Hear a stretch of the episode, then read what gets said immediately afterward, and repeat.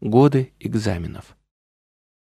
Если цикл Урана делить на три периода по 28 лет, тогда ключевыми для развития человека становятся нулевой год рождения, 28, 56 и 84 годы жизни.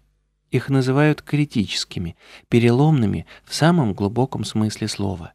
Именно в эти годы даются самые сильные испытания, подводящие черту под тем, что уже было прожито, пройдено. В них есть самое настоящее гамлетовское «быть или не быть».